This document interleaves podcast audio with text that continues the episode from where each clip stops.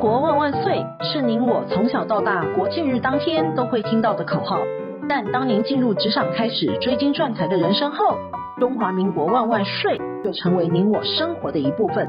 因为岁月的岁换成了缴税的税，纳税是人民的义务，但节税是您我的权利，所以唯有正面对战，才有博胜的机会。聪明的您，就是要有强大的应税智商。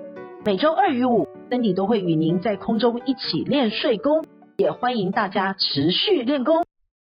想睡的听众们，大家好，欢迎回到想睡的单元。亲人离世，除了要悲伤缅怀之外，还有就是要处理财产的问题。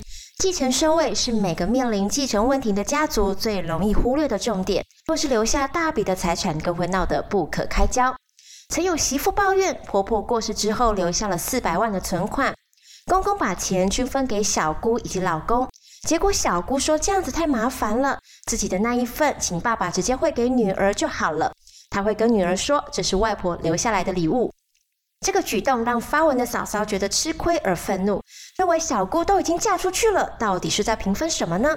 最后居然还把钱分给了侄女。她不解为什么会有长孙没分到钱，外孙女却分得到钱的离谱情况呢？这剧情您是不是也觉得很奇怪呢？凭什么外孙女能分，但长孙却没得分呢？在回答这个问题之前，要先了解一下继承的顺序。根据民法的规定，第一顺位继承人是直系血亲非亲属，是以近等亲者为优先。由于继承开始前死亡或者是丧失继承权者，由其直系向亲非亲属代位继承其应继份。第二顺位的继承人是父母，第三顺位的继承人是兄弟姐妹。第四顺位的继承人为祖父母。就此状况来看，婆婆过世之后，其先生也就是媳妇的公公为当然的继承人，与第一顺位的继承人，也就是其子女，就是媳妇的先生以及小姑一起继承。那为什么外孙女可以分，但长孙却不能分呢？在传统的观念当中，有重男轻女的思维，但是在法律上是没有的。而刚谈到继承顺序，有提到第一顺位的继承人以近亲者为优先。白话文来说，就是有子女们就先分子女那一辈，除非子女那一辈没有人了，才会轮到孙子的那一辈。也因此，小姑才会直接由其女儿来继承。那为什么嫁出去的女儿可以分家产呢？人都说嫁出去的女儿泼出去的水，但这水就算泼出去了，她还是您的女儿。身份证的背面的母亲栏位仍是婆婆的姓名，除了是血浓于水的母女情之外，也是法律上的亲子关系，所以当然可以分。那如果婆婆生前有赠与财产给小姑，小姑还可以分婆婆的遗产吗？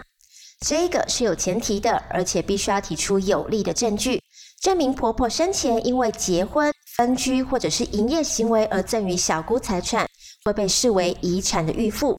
在受赠的范围之内，就不能再跟其他手足分配遗产了，而且这个是没有时效限制的，目的是为了保障各个继承人之间的公平。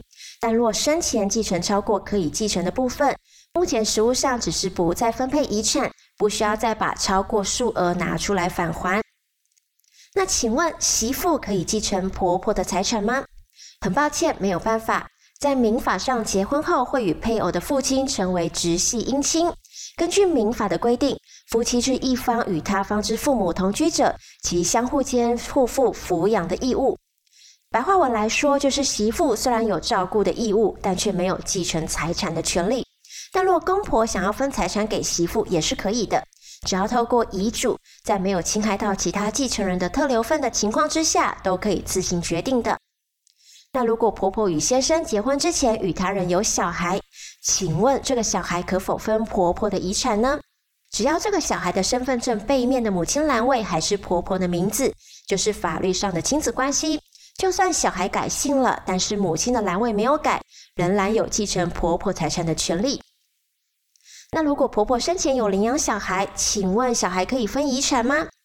虽然双方是没有血缘关系的，但只要办理完收养的程序起，双方在法律上就是亲子关系了。同为婆婆的亲生子女，当然就可以分配婆婆的遗产喽。人生中会面临到许多的难题，很多是法律上很难涉入的。人都说清官难断家务事，只要扯上钱，就会像宫斗剧一样你争我夺。最好的办法就是在生前做好规划，预立下遗嘱。您可以手写就自己手写，也可以请公证人公证。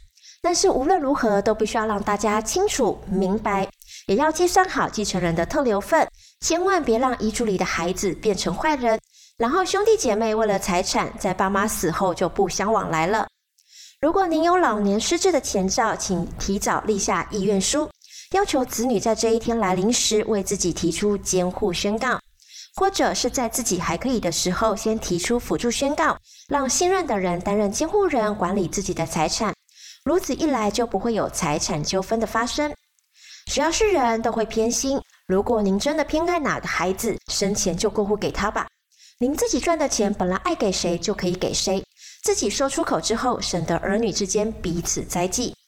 想知道更多税务小知识吗？听享税 Podcast 就对了，为您的大脑注入税法的种子。每个礼拜二，我们都会整理上周的重要税务新闻；每个礼拜五，提供最新的税务议题。我们都会与您一起练睡功，也欢迎大家持续练功。本周的想睡专题，谢谢您的收听，我们下周空中见。